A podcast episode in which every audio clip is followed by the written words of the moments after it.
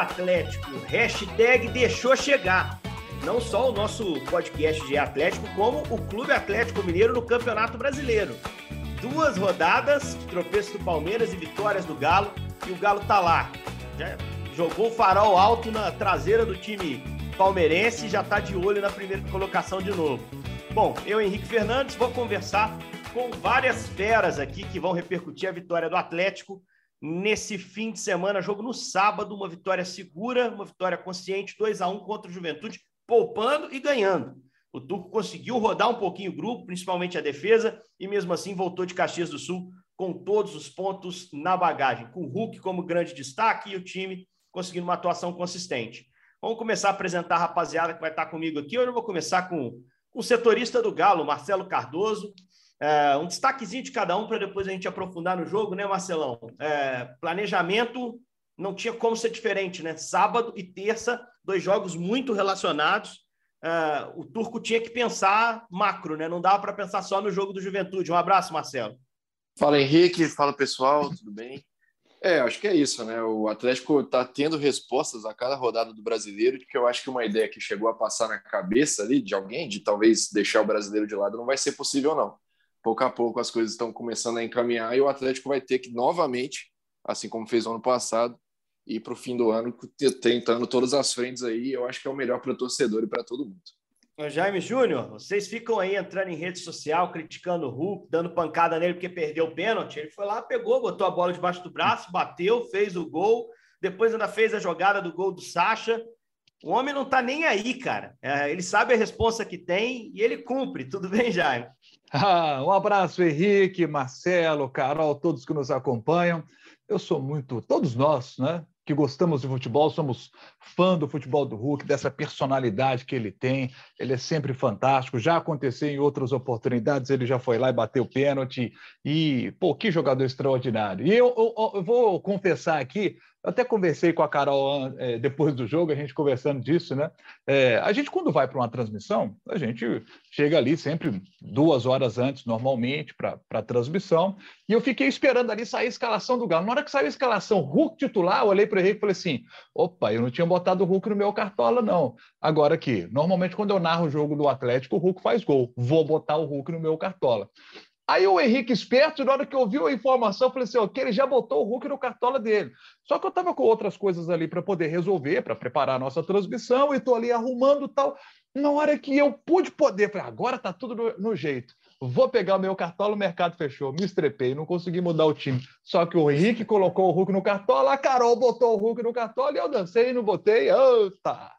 É, essa aí foi você, mano. Isso aí você que me ajudou mesmo ali. Eu não me toquei. Poxa, já, ainda não fechou o período para escalação. E o Hulk, além de ter jogado muito, é, ainda lançou a teoria do aluguel. Depois a gente vai falar da boa fala dele, né? Depois do, do jogo.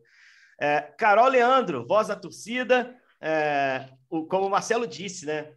A, a, temporada não deixa o Galo largar campeonato nenhum, né? E eu acho que com o elenco que tem, os caras que estão chegando uh, e o trabalho de uma forma geral, dá para atacar tudo de novo, né, Carol? Tudo bem? Tudo já, Henrique, já, Marcelo. Graças a Deus, nós não dá, não dá para abandonar nenhum, Henrique, porque é bom demais, até para moral mesmo do time, da torcida. Você vem numa sequência de vitória e tem rodada que as coisas não dão muito certo, mas essas duas rodadas o Atlético poupando, o Galo poupa os principais jogadores, no, no jogo, depois mescla no outro, consegue seis pontos. E o Palmeiras e o Corinthians que estavam ali na frente não conseguem. Só o Furacão, né, que está aí com a, com a mesma quantidade de pontos conquistados nas últimas rodadas que o Galo. Então, o Galo ficou muito bem. E, e o detalhe maior para mim, Henrique, é que o Galo fez isso sem as grandes contratações ainda, que vieram para reequilibrar o elenco. Ou seja, mesmo com o elenco ainda fragilizado, mesmo com as contusões, o Galo conseguiu fazer isso. Dá esperança para a gente que vai conseguir administrar o elenco bem durante o segundo semestre, para chegar em outubro, novembro, brigando nas três frentes. E quem sabe conquistar de novo né, três títulos grandes, além de somar com os mais dois que já conquistamos aí, fechar o ano muito bem. O Galo, esse, esse, essa, essa semana do Galo, né, nem os últimos 15 dias, mas essa semana do Galo foi muito proveitosa. É, analisando e projetando o ano, vou dizer que eu vou falar de uma opinião pessoal, evidentemente. É, as vitórias contra o Flamengo, uh, e aí o respiro que o Turco ganhou, o trabalho dele de uma forma geral, e as contratações, entre aspas, me reanimaram em relação ao que a temporada ainda reserva para o Atlético, honestamente. Acho que o Atlético trabalhou bem na janela, foi agressivo, trouxe reforços que eu acho que podem ajudar, e, e o time conseguiu ganhar confiança numa hora importante da temporada. Claro, tem dois mata-matas aí nas duas próximas semanas que vão impactar muito mas com perspectivas boas em ambos, para mim. Duas decisões em que é, ele depende, depende dele, ele está muito vivo no páreo, inclusive tem uma vantagem para o jogo contra o Flamengo. Mas, assim, foi um, um período bom para o Atlético esses, esses últimos jogos, e isso o Galo tem que tentar fazer crescer. No sábado, então, o time ganhou do Juventude. Jaime, aquele resumo do jogo, a gente estava junto nessa, né, cara? E se você pega a escalação, é, as, os jogadores poupados foram na defesa, principalmente, Mariano e os dois zagueiros. Uh, no meio-campo, o Alan foi para o jogo, a gente esperava. O Otávio entrou só no segundo tempo. O Otávio vai jogar na terça-feira, isso é certo. Uh, e na linha de frente, ele tirou o Nacho, mas botou no segundo tempo. Mas entrou com Vargas, entrou com Ademir e entrou com o homem lá na frente, o Hulk. Uh, não dá para a gente imaginar muito o que vai ser o time de terça e acho que a gente pode guardar esse tema para depois mas dá para ver que o Turco respeitou muito o jogo contra o Juventude, né? Tentou usar algo bem perto do que ele tinha de melhor, né, Jaime? E ele mostra que o Atlético quer o Campeonato Brasileiro, os caras também querem o Campeonato Brasileiro, e ele sabe que precisa girar o grupo, né? E girou bem o grupo. Ó, eu quero destacar aqui as atuações do, do Rabelo e do Heber. Já elogiei durante a transmissão, jogaram muito bem. Rabelo ainda foi importante porque é dele o passe para o Ademir, que escapa muito bem e sofre o pênalti do William Matheus, muito bem convertido pelo Hulk, e é o, o gol que, que destrava o caminho para a vitória. Então, a atuação do Rabelo foi muito boa e do, Rabelo, e do Heber também, assim, extraordinário. Gostei do Caleb no meio de campo, e aí eu vou guardar o tema Caleb para que o Henrique já falou aí do jogo contra o Emelec é, porque acho que é, um, que é um tema importante da gente, da gente destacar. E o Vargas, um jogo muito bom do Vargas. O Vargas é aquele jogador que, quando a gente analisa o Vargas de uma forma geral, nessa sua passagem pelo Atlético, é aquele jogador que, quando o assunto é finalização, o Vargas ele, ele não consegue ser tão efetivo, tão eficiente como o Hulk é. Se fosse também, seria para mim um jogador extraordinário, porque taticamente ele é muito bom, ajuda muito na marcação, e é aquele cara que tem a frieza que mostrou. Né, falta para ele a frieza diante do goleiro que ele mostrou nesse lance do segundo gol, né? Porque ali ele poderia ter concluído, mas ele teve a frieza de dar aquele tapa para o lado para o Sacha. E aí eu quero trazer aqui um tema de bastidores para vocês aqui de quem está narrando o jogo, né?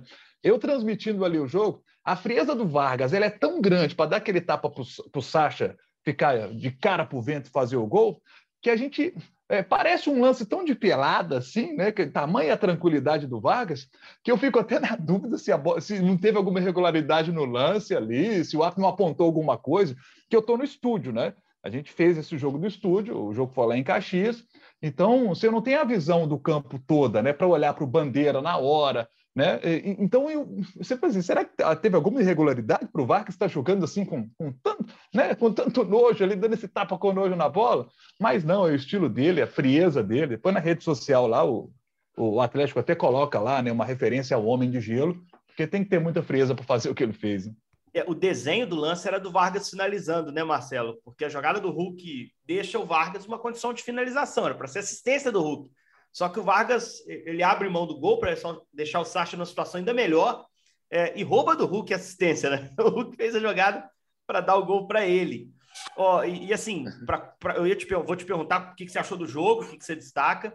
e, e até para compor tua análise. É, o Atlético ganha do Juventude, um time de zona de rebaixamento, finalizando a metade das vezes, foram 16 a 8 finalizações.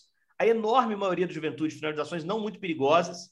Foram duas defesas do Everson, uma defesa importante e uma defesa menos importante, e, e o gol do Juventude. Foram é, três finalizações certas das 16, né? O Galo também fez três certas, e com menos posse de bola que o Juventude. 55% do, do time gaúcho, 45% do Atlético. Mudou um pouquinho também o jeito de jogar, né? Para ser competitivo e ganhar esse jogo, né, Marcelo?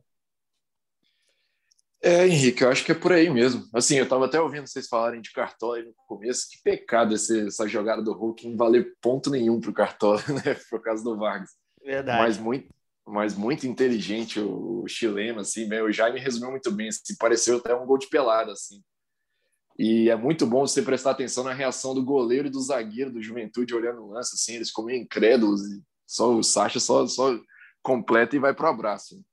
Mas eu acho que é por aí mesmo, assim, eu acho que o Atlético foi um time que no começo, né, o Juventude se fechou lá atrás, deu a bola para o Galo, mas aí o Galo na frente é até uma característica, né, que vem desde o ano passado, é um time que, que gosta de, de passar a bola para o adversário e tentar explorar a transição, até porque é, tipo, é, é, um time muito rápido, né? Tem essa característica de velocidade e prefere até jogar assim do que com a bola. Assim. Os jogos que a gente viu o Atlético atuando pior até hoje foi quando ele teve que ter o domínio da posse de bola no campo de ataque o tempo inteiro e acabou tendo dificuldades para encontrar espaço. E aí contra o Juventude eu senti até que o elenco estava se poupando um pouco assim fisicamente. Não... O Atlético teria condições de ter de ter tido, como você você trouxe bem os números aí. Eu acho que o Atlético poderia ter tido mais finalizações, poderia ter, ter jogado de uma forma mais decisiva, mas até pensando no próprio Emelec, e como já tinha vantagem, eu acho que o time preferiu jogar de uma forma mais controlada e eu acho que fez isso muito bem, porque até os jogadores que entraram em campo, eu acho que na, na parte física terão estarão praticamente 100% e para esse jogo tão importante de terça-feira. É fato, também acho, também senti isso, cara. Acho que o time, o Turco usou os minutos que poderia cada um, que a fisiologia liberou. Enquanto estiveram em campo, os jogadores correram certo, cuidaram disso, né? Tentaram mudar um pouco o jeito de jogar para não se desgastarem tanto. E a teoria do aluguel do Hulk, hein, hein Carol? Coisa de louco, hein? Ele, ele com uma ótima tirada, né? Depois do, do pênalti convertido, a entrevista que ele deu ainda no intervalo, ele disse o seguinte, ó. O sucesso é como um aluguel tem que pagar no dia a dia. De, no, dia, no dia a dia, no dia certo, né? Se deixar de pagar uma parcela, a cobrança é muito pior.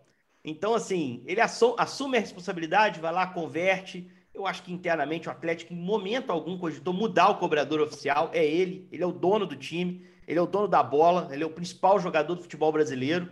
E ele foi lá, converteu, conseguiu aparecer muito bem.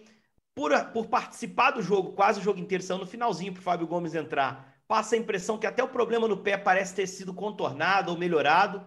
Né? O homem está vivendo, seguindo o seu momento muito bom né? com a camisa do Atlético e está alavancando o time para essa disputa. Né? Conseguiu mais uma vez ser dominante, né, Carol? Ah, é, o, é bom demais falar do Hulk, é bom demais ver o Hulk. O que o Hulk faz em campo, normalmente, depois de uma jogada do Hulk, a gente está todo mundo com a mão na cabeça, assim, como o que, que ele fez? Você não, você tem que ver de novo para você acreditar que o cara, o cara que semana passada foi poupado por causa de dor no pé, essa semana tomou, tomou pancada e mesmo assim levanta, corre, dribla e bota o Vargas na cara do gol. E aí o Vargas também, uma frieza impressionante. Aquele gol ali é gol de almanac. Aquele gol é, é gol pro, pro treinador quando for ensinar a jogada de contra-ataque colocar aquele gol ali para os caras entender como é que mata um contra-ataque. E uma jogada então, é... muito parecida com o gol do Ademir, né? Aquele gol de cabeça do Ademir, né? Assim, até o ponto onde ele arranca é, é semelhante, só com uma diferença. O, o João Gomes do Flamengo deu o bote e ele passou. Os jogadores do Juventude estavam com medo de dar o bote, porque sabiam que ele, que ele, em progressão, vindo de frente, com a bola dominada, é muito difícil de parar. Mas o desenho da jogada é parecido, né, Carol? É, bem, bem parecido. E na hora que ele fez o cruzamento, eu falei, nu, o gol do Vargas vai ser igual do Ademir. Aí o Vargas desmontou toda a teoria e, deixou o Sacha na cara do gol. Mas isso é bom demais.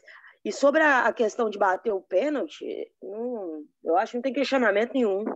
Os números do Hulk é, são absurdos. A questão é que os únicos três pênaltis que ele perdeu foram pela Libertadores, né? Então, a, a cobrança ela vem um pouco diferente nesse, nesse quesito. mas ele é o melhor finalizador do Galo, ele é o cara mais decisivo, ele é capitão do time, acho que no jogo ele, já, ele era capitão do time agora. Então, assim, não tem outro batedor mesmo, não. O batedor tem que ser ele. E a, e a confiança da torcida não, não tá abalada por causa desse, desse pênalti contra o Emelec, não. E eu tenho certeza que se tiver outro contra o Emelec, ele pega, bate e faz, e guarda. Não tem? Na hora que tirar esse, esse monstruzinho também do pênalti na Libertadores, passa por cima de tudo. Que eu acho que é o, o único questionamento que alguém pode fazer pro, pro Hulk ultimamente é esse. Então, eu acho que o Hulk falha pouco, erra tão pouco, que quando ele erra alguma coisa, isso vai ganhar dimensão sempre, porque não é o normal dele. Perfeito, acho que passa muito por isso, né? Bom, a gente falou muito aqui da boa vitória contra o Juventude. Nesse momento, então, o Galo é o terceiro colocado, tem 27 pontos no brasileiro. Palmeiras é o líder com 29, vem de dois tropeços. Uh, o Atlético Paranaense está entre o Palmeiras e o Atlético Mineiro, nosso Galo, né? O Galo com uma vitória a menos, sete vitórias na competição, oito vitórias no Furacão uma situação de volta à disputa no Campeonato Brasileiro, isso me parece absolutamente claro. Mas o papo agora é Libertadores, gente. Jogo dessa terça, 7h15 da noite, né? No Mineirão. Cara, eh, eu não, é difícil até definir, porque o Atlético, para mim, é claramente favorito. Mas o jogo ainda assim é perigoso, Marcelo. Ainda assim é um mata-mata contra um adversário que vem, como dizem o, os países de língua espanhola, aqui da América Latina, principalmente, vem ilusionado, né? Quer dizer, vem acreditando que dá, porque conseguiram empatar um jogo que estavam perdendo, escaparam da derrota com o pênalti perdido do Hulk. Como é que você vê esse jogo dessa terça, essa, essa primeira decisão efetivamente do Atlético na Libertadores, Marcelo? É assim, é um adversário que, como você disse, vem, vem acreditando e vem leve também, né? porque a responsabilidade acho que é, é mínima assim, do Emelec, está tudo nas costas do Galo e o Galo tem que confirmar, mas eu tô contigo, assim, eu acho que seria até uma catástrofe, assim, uma, uma eliminação do Atlético pela disparidade técnica das duas equipes, a gente viu isso lá no Equador e eu acho que no, que no Mineirão a tendência é que isso fique ainda mais aflorado, né, a qualidade do Atlético muito maior do que do Emelec, até porque é um time que vem desfalcado, né, da última vez que a gente falou de Libertadores aqui, você tava, você comentou a situação do João Rojas, né, que é um cara que era o destaque desse time, acabou negociado, não está participando desses jogos aí contra o Atlético. Então o Galo tem que se impor no Mineirão, acho que tem que ir para cima. É um jogo, como você disse, perigoso, porque se se faz essa pressão, vai dar espaços, e se o gol não sai, também pode, pode se pintar um clima de nervosismo ali. Mas é Libertadores, é isso. O Atlético é melhor, eu acho que tem que, faz, tem que fazer impor sua força e tem que ganhar o jogo, porque, enfim, próxima, próxima fase é muito complicada e o Atlético tem que dar demonstração de força a cada partida agora. Jaime, tem, tem esse peso todo, a pressão está mais do lado do Galo, o Galo tem que passar. E se você quiser falar do time, eu sei que a gente vai discordar aqui do possível volante, de quem é que vai jogar no meio-campo, né? Existe a indefinição do Jair, é bom citar, o Jair não está vetado ainda, né? Ele tem problema na mão, passou por uma cirurgia, foram dois dedos fraturados. Eu acho que não vai, tá? Por ter sido uma cirurgia mas o Jair não está oficialmente vetado do jogo. É, vai botar uma proteção na mão, existe sempre essa possibilidade. É um jogo de superação e o Jair é um guerreiro. Mas o Otávio está certo. Quem é o companheiro dele no meio-campo? Vai Caleb, é, vai Castilho, improvisa um Hever, muda o sistema. Como é que você vê essa indefinição? Para mim é maior. E se você quiser ampliar, falar dos outros setores do time, da escalação que você imagina, o desfalque certo é o Alan, né? É, o desfalque certo é o Alan, o Otávio joga, e para mim o Caleb vai para o jogo. É o ponto que a gente discorda. A gente estava conversando disso aí no, no sábado. Para mim, o Caleb jogou o primeiro tempo e o Turco pôde observá-lo ali. É, e acho que ele, que ele faz a função no meio de campo ao lado do Otávio. Jogador que está mais rodado, com mais minutos em campo.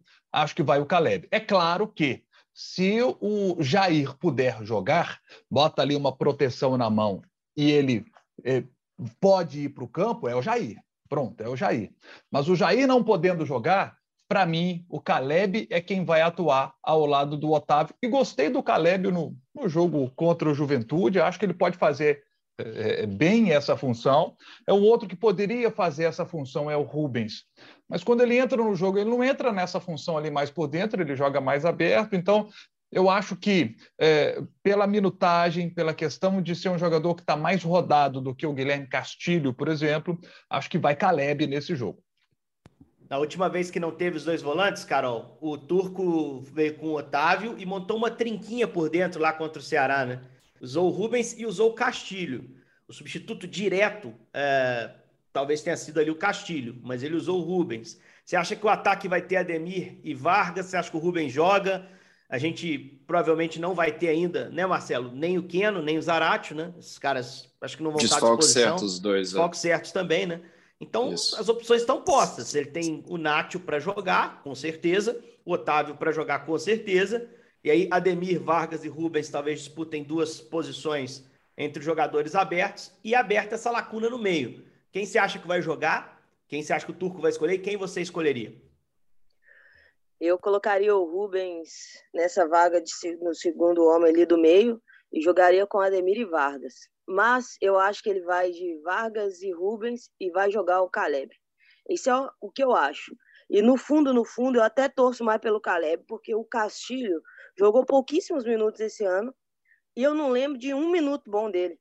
Então, de cara numa oitava de, liberta de, de, Libertadores, ele não tem a minha confiança pessoal. Se tem a do, do, do Turco, a que vale a, a que tem o Turco.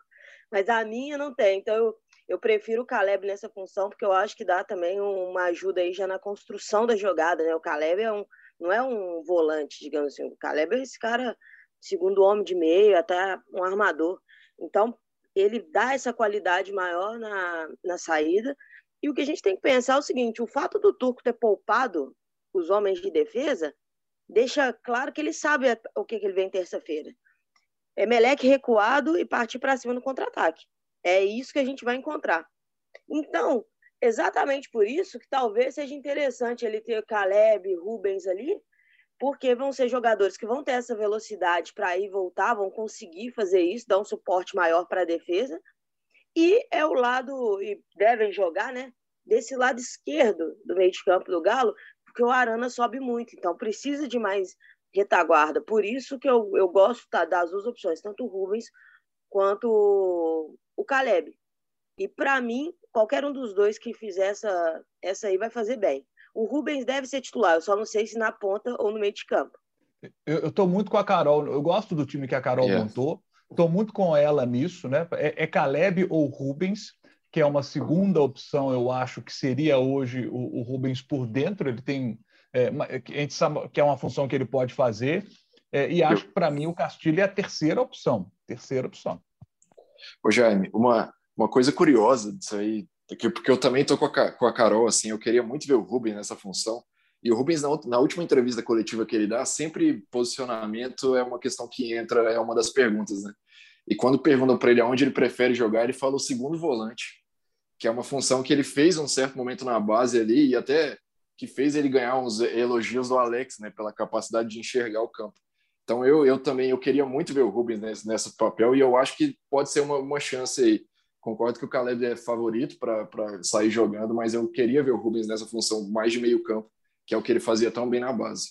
É que o jogo contra o Juventude foi um teste para o Caleb, eu acho que é consenso, não tem a menor dúvida. E, e aí resta saber se na cabeça do Turco ele passou ou não, né? Porque o fato é que no intervalo ele bota o Otávio e puxa o, Caleb para o lado esquerdo. E saca o Caleb rápido também, né? Com 15 minutos ele já tira o Caleb, talvez já até preservando, imaginando o jogo de terça. É, é bom é, que o Turco mantenha essa dúvida, porque são jogadores com características diferentes, né?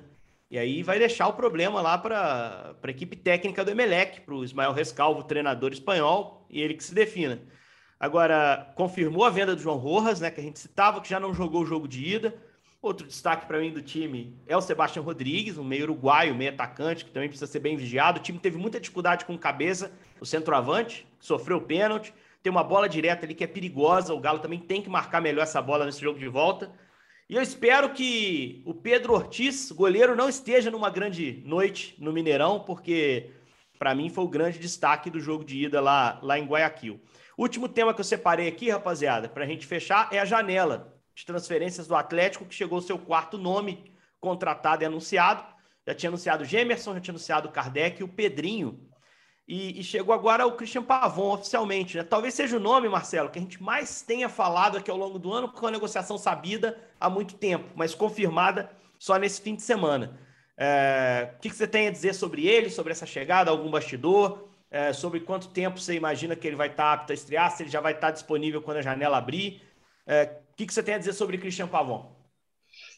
Finalmente, primeiro é isso, hein? finalmente, porque Finalmente. a gente fala de a gente fala de Pavão, acho que desde janeiro ou fevereiro, assim, que o Atlético começou as conversas com o staff do Pavão, fechou um pré-contrato ali no fim de fevereiro, e a gente está nessa expectativa. Assim, eu pessoalmente tenho uma expectativa muito grande com o Pavão, que eu acho que ele pode se encaixar muito bem. Inclusive, dos quatro reforços, é, é quem eu tenho mais expectativa de ver em campo.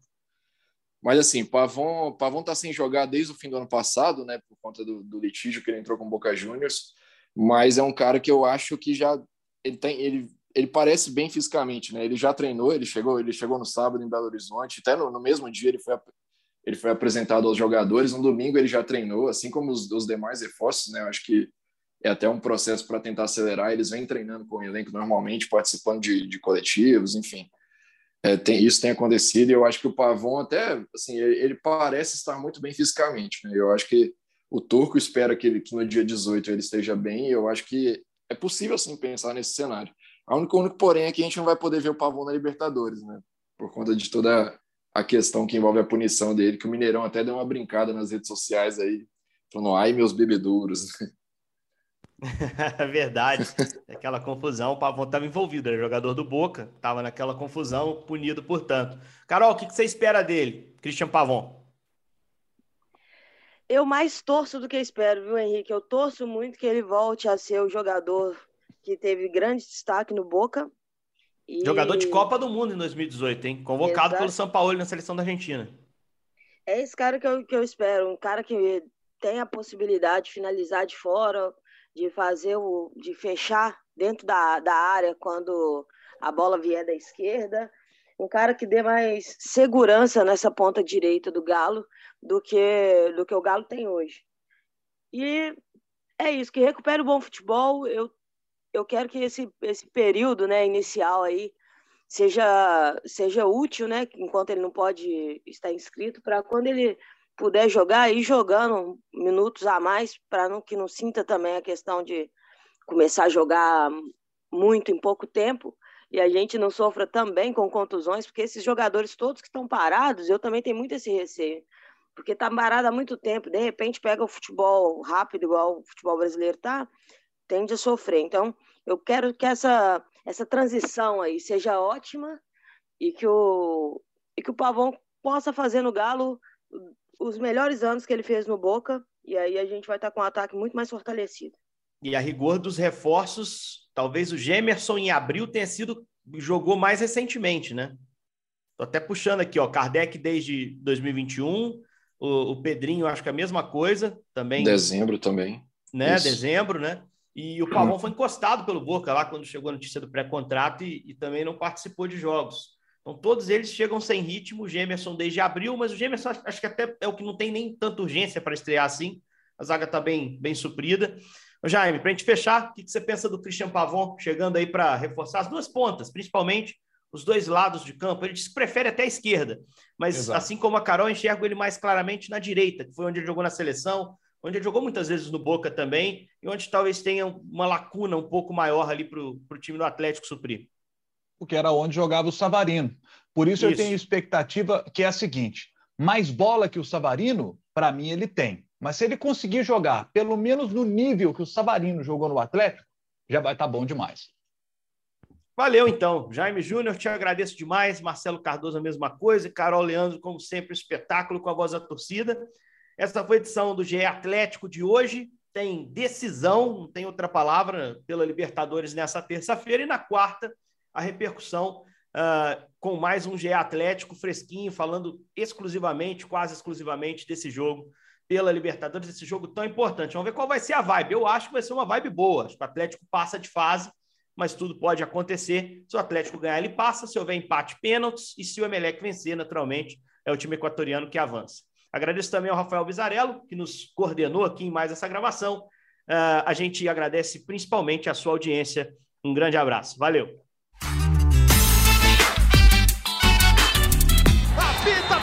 Última vez.